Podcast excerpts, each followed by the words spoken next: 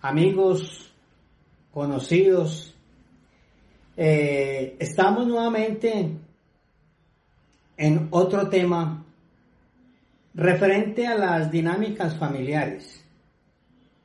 Le damos la cordial bienvenida a cada uno de ustedes que nos escuchan y gracias por su fidelidad y esperamos que estas reflexiones de alguna u otra manera hayan contribuido o estén contribuyendo al sano desarrollo de la convivencia familiar de cada uno de ustedes.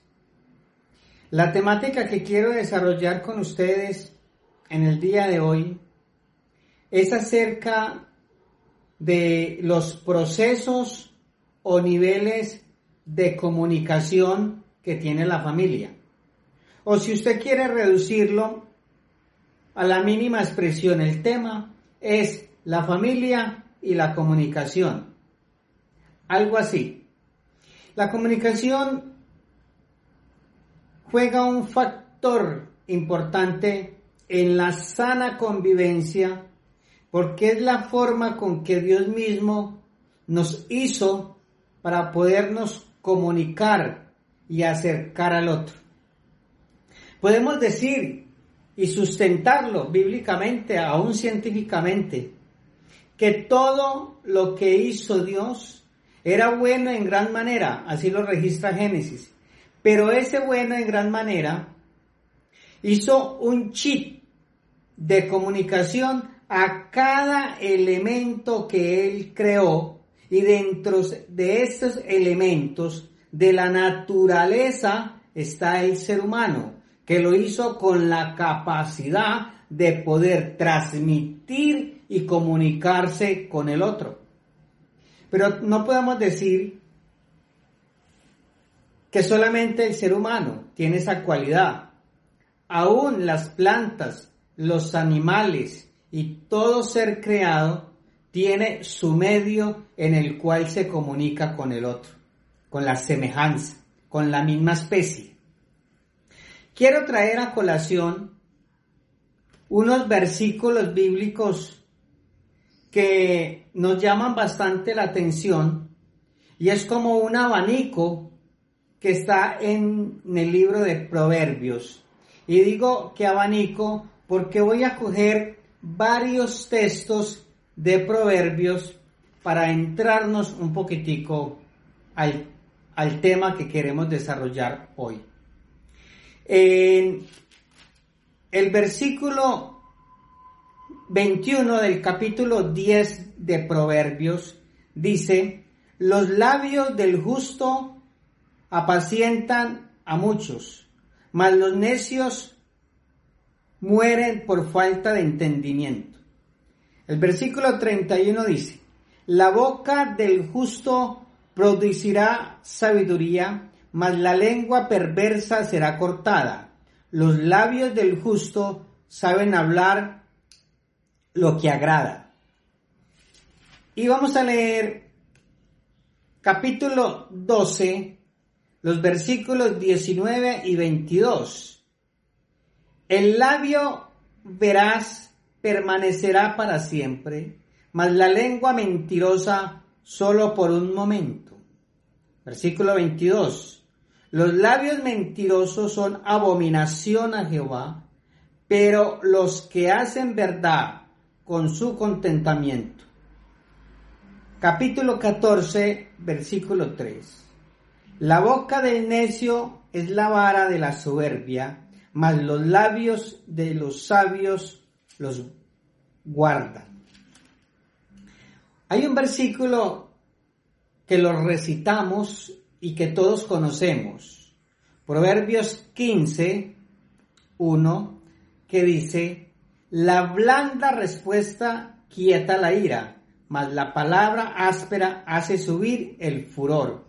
La lengua de los sabios adornará la sabiduría, mas la boca de los necios hablará sandeces. Versículo 7 del capítulo 15. La boca de los sabios esparcen sabiduría, no así el corazón de los necios. Versículo 23. El hombre se alegra con la respuesta de su boca y la palabra a su tiempo, cuán buena es. Capítulo 16, versículo 13. Los labios justos son a contentamiento de los reyes, y esto aman al que habla lo recto. El capítulo 17 de Proverbios, versículos 27 y 28 dice, El que ahorra sus palabras tiene sabiduría, de espíritu prudente es el hombre entendido, aun el necio cuando calla es contado por sabio. Capítulo 18 Aguas profundas son la palabra, la boca del hombre, y arroyo que rebosa la fuente de la sabiduría. Versículo 4. Versículo 6. Los labios del necio traen contienda, y su boca los azotes llaman. La boca del necio es quebrantamiento para sí, y sus labios son lazos para su alma. Versículo 8. La palabra de los chismosos son como bocados suaves y penetran hasta las entrañas. La Biblia es un libro en el cual eh, el hilo conductor es la salvación para que todo aquel que en él crea no se pierda, mas tenga vida eterna. Y la Biblia es súper importante porque es un elemento fundamental donde abarca muchas áreas del ser humano y dentro de estas áreas no se aleja del fundamento importante que es el componente comunicativo. Aquí en Proverbios nos dan elementos, nos dan reflexiones acerca de la comunicación, cuando el hombre habla demasiado, cuando el hombre quiere aparentar muchas veces lo que no es, y esos niveles de comunicación nos pueden bendecir o nos puede perjudicar para la misma dinámica familiar que tenemos. Esperamos que el Señor nos ayude a desarrollar esta temática de la mejor manera y que sea de gran bendición para tu vida. Vamos a orar pidiéndole la dirección a Dios para que nos adentremos a este mundo de la comunicación tan necesaria para las familias contemporáneas. Señor Jesús, te doy gracias por esta tarde en el cual nos podemos encontrar nuevamente, primeramente contigo y segundo con aquellas personas que nos escuchan a través de estos medios. Queremos orar, Señor, para que tú nos des concentración, para que tú, Señor, nos des la capacidad de entender, de comprender la magnitud de la comunicación y la importancia de la misma dentro de nuestras propias dinámicas familiares. En Cristo Jesús oramos. Amén y amén. Amén. Eh, hermanos, la comunicación es la apertura de todo intercambio del ser humano que tiene con el otro. Ese es el chip que Dios colocó al crear al ser humano con esa virtud, con esa cualidad de poderse comunicar. Eh, la comunicación es ese elemento fundamental donde nos revelamos con el otro, donde quitamos nuestro espejo y abrimos nuestra alma y podemos interactuar con la otra persona.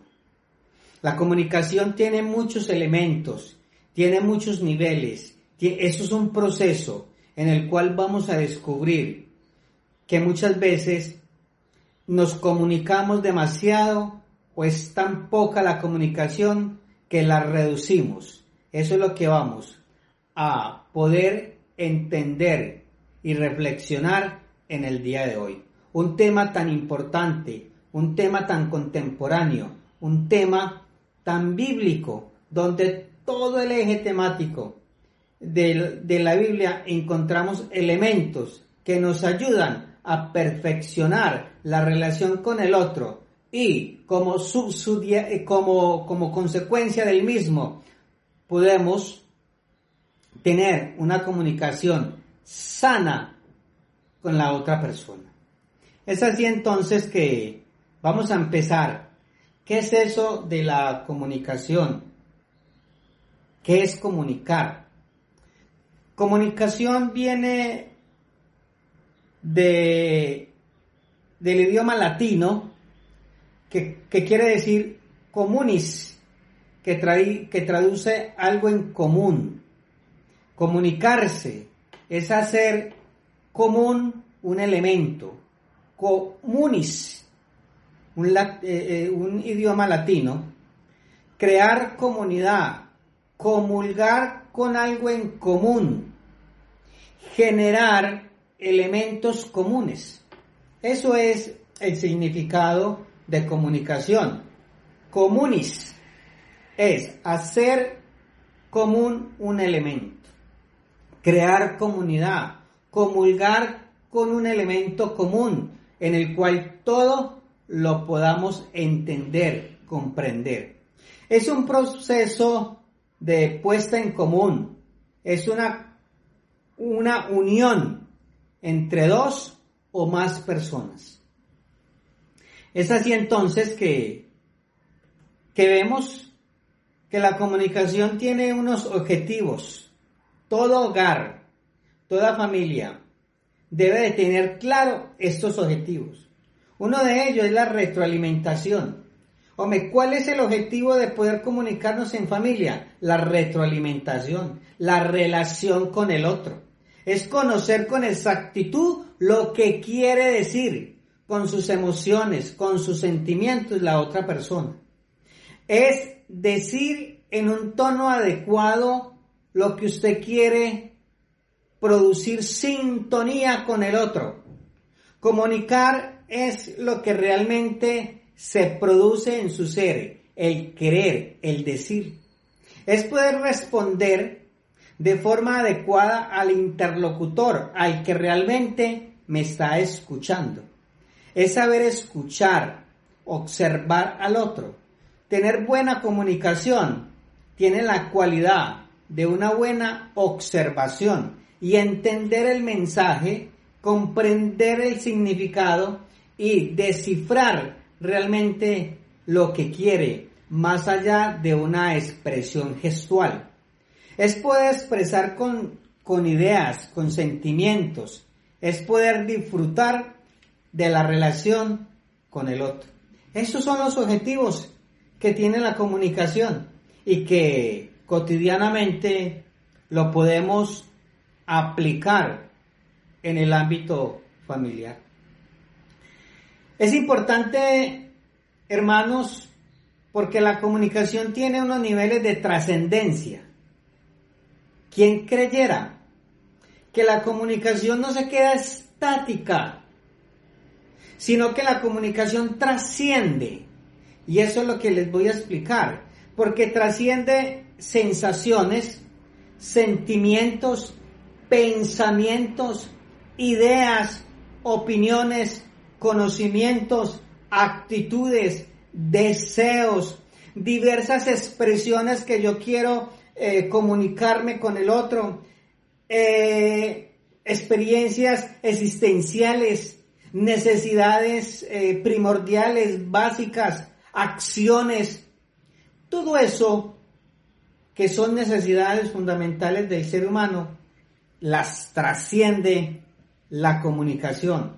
La comunicación entonces podemos decir que es un elemento en el cual trasciende más allá de una simple escucha.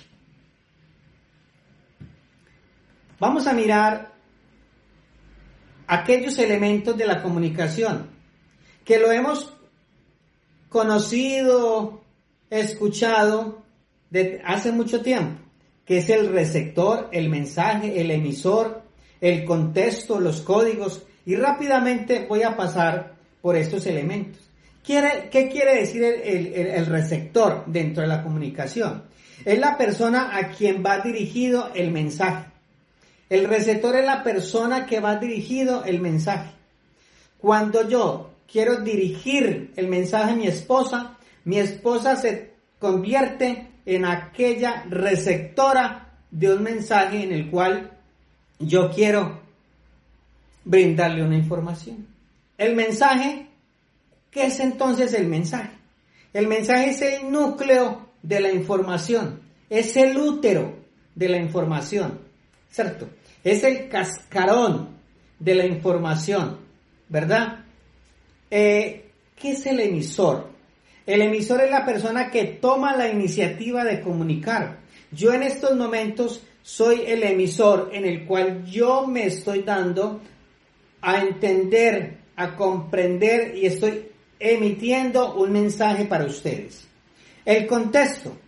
Es importantísimo poder conocer dónde estoy desarrollando el contexto, cómo lo estoy desarrollando y bajo qué condiciones de clima estoy emitiendo un mensaje. No es lo mismo yo comunicar una alegría, una satisfacción personal en un funeral, no es lo mismo. O en una reunión familiar de una celebración de una tercera persona, no es lo mismo. Usted tiene que mirar el contexto, el momento para en el cual usted da esa información, que sea oportuna, eficaz, que sea congruente, consecuente.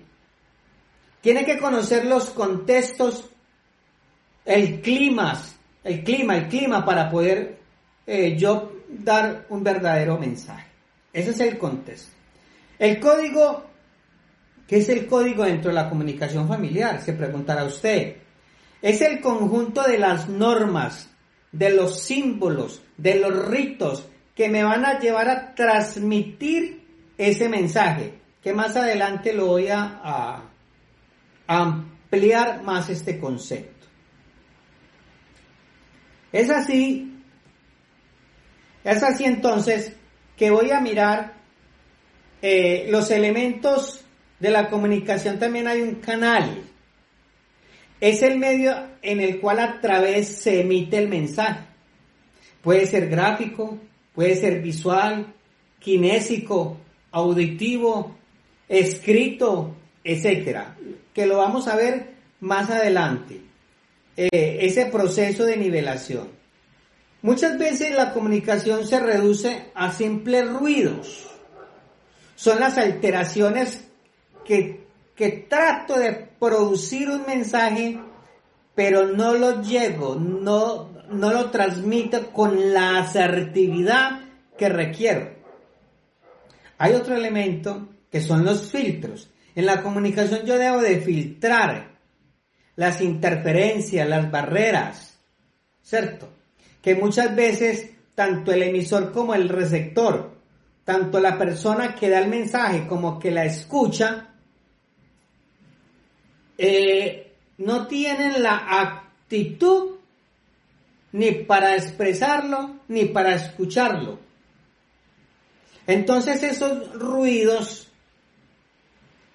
pensamos que es comunicación y no, son simplemente alteraciones que producen sonidos, ruidos, pero realmente a mí me dicen algo, pero estoy mirando para otro lado y me dicen algo y estoy pensando en otra cosa.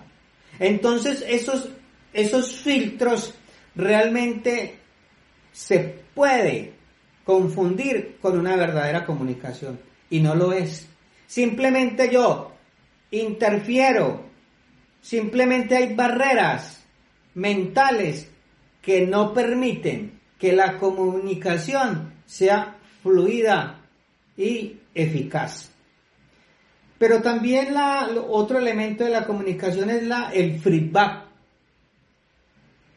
Los teóricos lo llaman el feedback positivo o negativo. ¿Qué es eso? Nada más ni nada menos que la retroalimentación que yo hago con el otro. O el parafraseo. Ah, usted me quiere informar o decir, o lo que usted me está diciendo es lo que yo estoy interpretando que es esto y esto y esto. Eso es lo que usted me quiere decir. Esa retroalimentación que se hace con el emisor y con el receptor.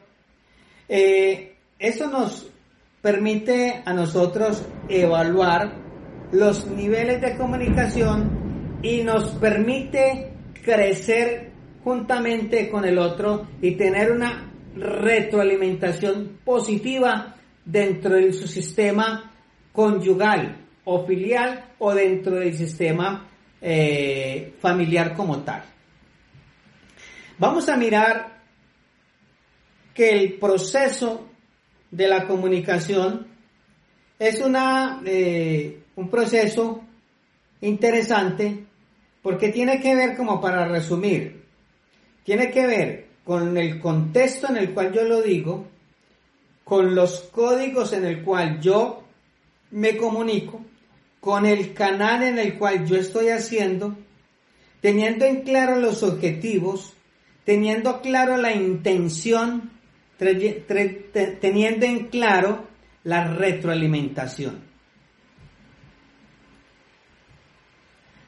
Muchas veces dentro de las familias la comunicación se reduce en elementos tan fugaz como lo dice un teórico de apellido Morris, que él tiene tres elementos importantes en la comunicación. Y él dice y habla de una teoría súper importante de la, de la comunicación.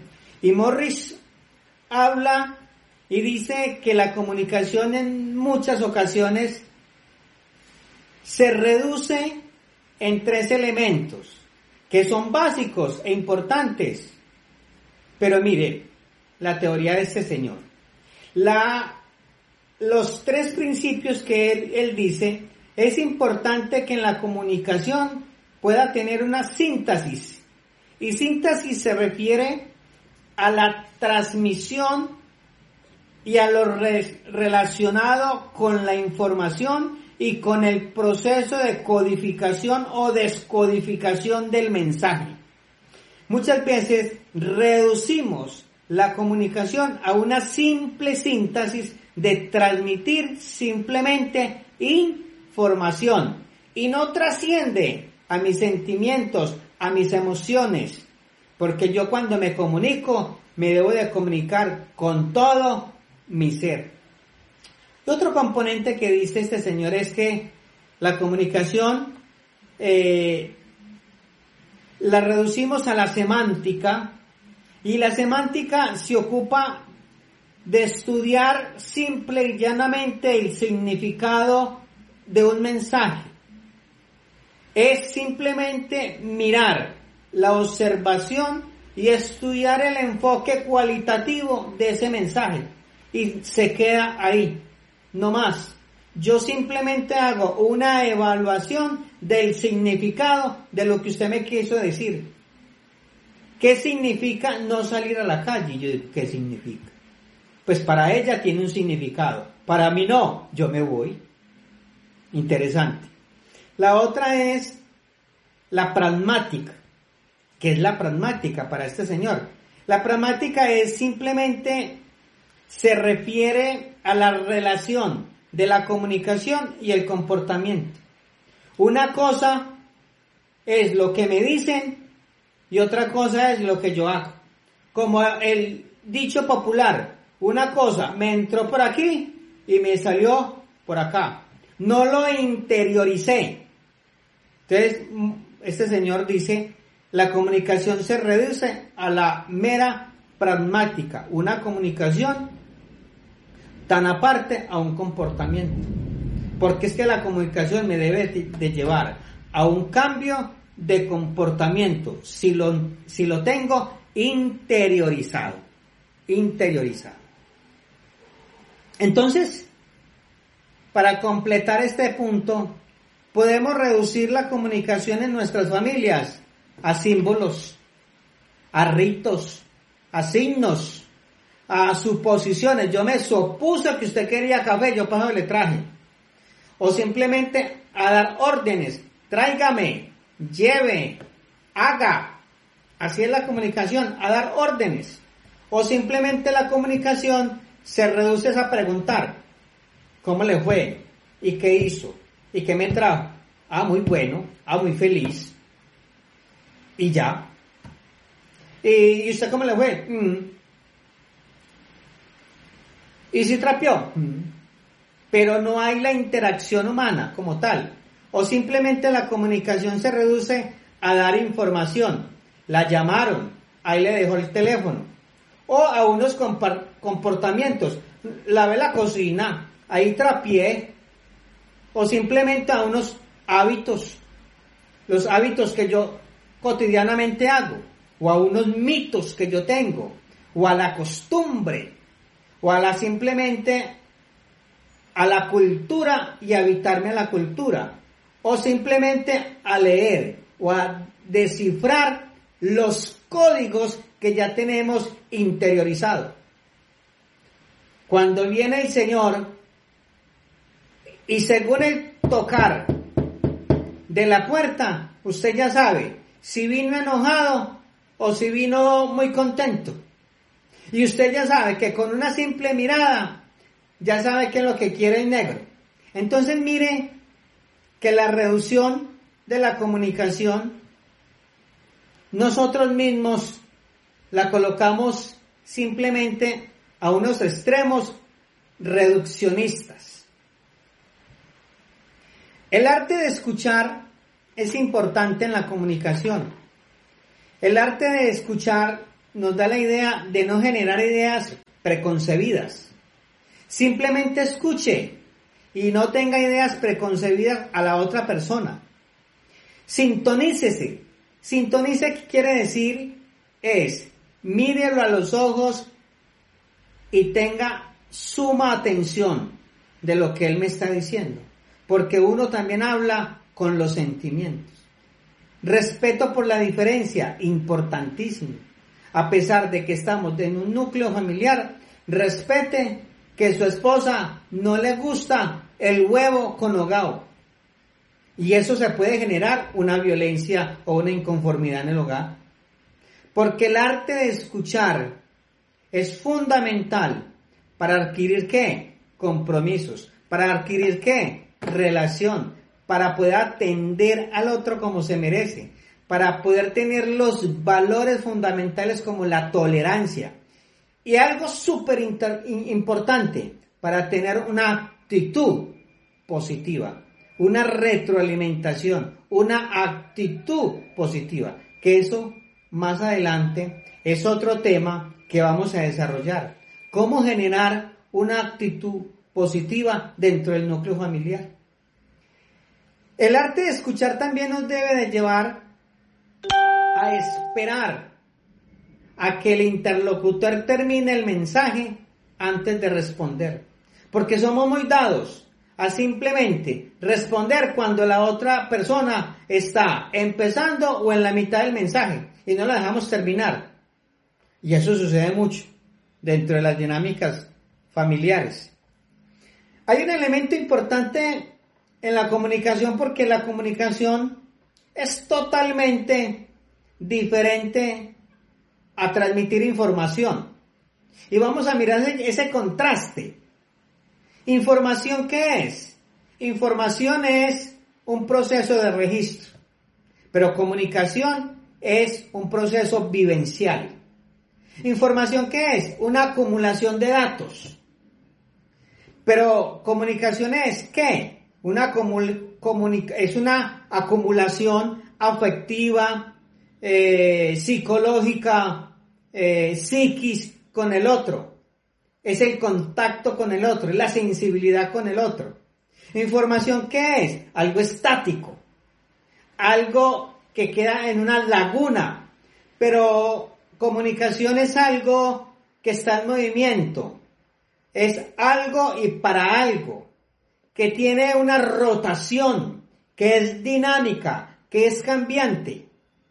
La información eh, son simplemente números o códigos, como lo dijo anteriormente. En cambio, la comunicación es movilidad, es sentimientos, es armonía. Información es darle respuesta o interpretación o hacer una hermenéutica de los códigos o de los signos. La comunicación no.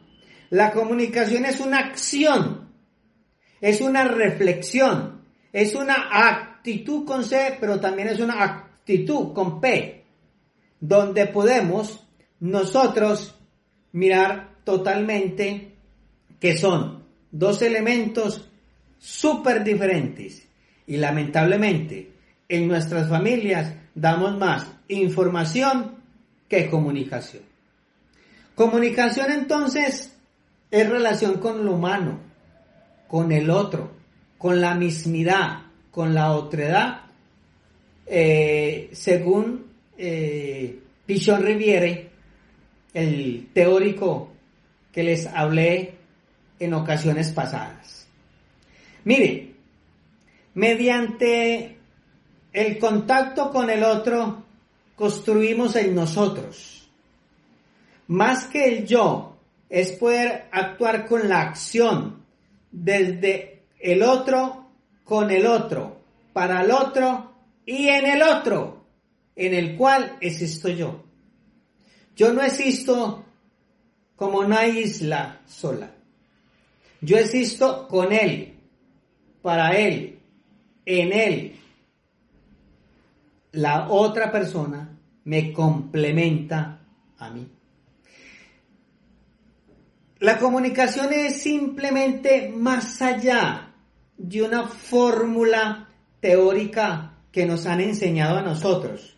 ¿Y cuál es esa forma teórica? Pues hay un emisor, hay un receptor, hay un código, hay un canal, hay un mensaje y hay una respuesta. Ese es como que la línea eh, semántica que nos han influenciado a nosotros acerca de la comunicación. No, la comunicación debe de transmitir ese mensaje, pero ir más allá y tener una sensibilidad desde lo humano. Entonces, la comunicación trasciende unas necesidades del ser humano. Esas necesidades, la comunicación abarca, la necesidad humana. Porque la, porque la comunicación necesariamente, necesariamente el ser humano la tiene interiorizada en sí. Y mire, como es una necesidad, hay un deseo de comunicar. Ese deseo se me transforma a mí en unos sentimientos. Y esos sentimientos en unos pensamientos. Y es como la rueda o el círculo de la comunicación. La necesidad de poder transmitir pero esa necesidad va acompañada desde un deseo de comunicarme, desde unas ganas de comunicarme, pero también hay un sentimiento que abarca, pero también hay un pensamiento en el cual yo incubo lo que voy a decir, lo que yo voy a transmitir. Y la comunicación tiene varias dimensiones en el cual muchas veces y lo voy a decir, que se vive dentro de la casa. ¿Cuáles son las dimensiones de esa comunicación? Hay una dimensión de la comunicación desde el, desde el cronos. Cronos significa tiempo. Y dependiendo del tiempo es que yo me voy comunicando. Y los niveles de ese cronos dependen de mi madurez biológica, mental, en el cual yo voy desarrollando y la voy transmitiendo dentro de mi núcleo o espacio en el cual yo habito. O simplemente muchas veces la comunicación también es de movimientos, kinésica. Yo, como lo observan, yo soy demasiado kinestésico, porque yo muevo, eh, tengo gestos, eso es la, la comunicación kinésica. Y eso es lo que usted tiene que mirar dentro de su núcleo familiar. Cómo se comunican mis hijas, mis hijos, desde los movimientos o simplemente desde la mirada o desde los ojos, que es una comunicación o una dimensión oculésica. Yo transmito la comunicación desde mis ojos, oculésica. Yo me comunico cuando yo digo, y abro los ojos, usted inmediatamente interpreta el símbolo del rito, el mensaje y ese, esa dimensión oculésica, usted ya sabe. Cuando yo abro los ojos y la miro, este no le gustó. Quiera decir. O otra dimensión es la prosémica, que es lo cercano a lo distante. que distante o, qué cercano estamos dentro de ese núcleo familiar. O está también la dimensión eh, áctica, que es la del contacto, de tocar, de cómo le fue, un abrazo. Esa es la comunicación áctica que debemos de tener. Entonces usted puede encontrar estos, estos elementos o dimensiones dentro de su propio núcleo familiar. Es interesante y muy interesante, y, con esto yo quiero terminar, porque la dinámica de la comunicación es una unidad funcional. Y esta unidad funcional es la siguiente. Hay un pensamiento, hay un pensamiento hay un, ese, ese pensamiento me lleva a mí a un lenguaje. Ese lenguaje me lleva a mí a transmitir unas frases. Esas frases me llevan a mí a unas palabras. Las palabras a unas acciones y las acciones a una convivencia. Ese es el pensamiento, la comunicación es el pensamiento que transforma el entorno en el cual yo estoy. Si la comunicación en el cual yo estoy emergido no transforma mi entorno, es una comunicación simplemente reducida a una información. La comunicación debe de ser de transformadora a mi entorno, por eso es el desarrollo de la comunicación. Pensarnos, comunicarnos, dialogarnos y siempre involucra al otro porque la comunicación me debe de llevar a transformar el entorno en el cual yo estoy emergido. Es importante hermanos, que podamos tener claridad acerca de lo que es las dimensiones dentro de la comunicación. Esperamos que el Señor nos ayude y podamos contribuir, así sea un poquito, a esas dinámicas familiares y poder gozarnos y poder mirar la vida desde otra dimensión, la dimensión de la comunicación.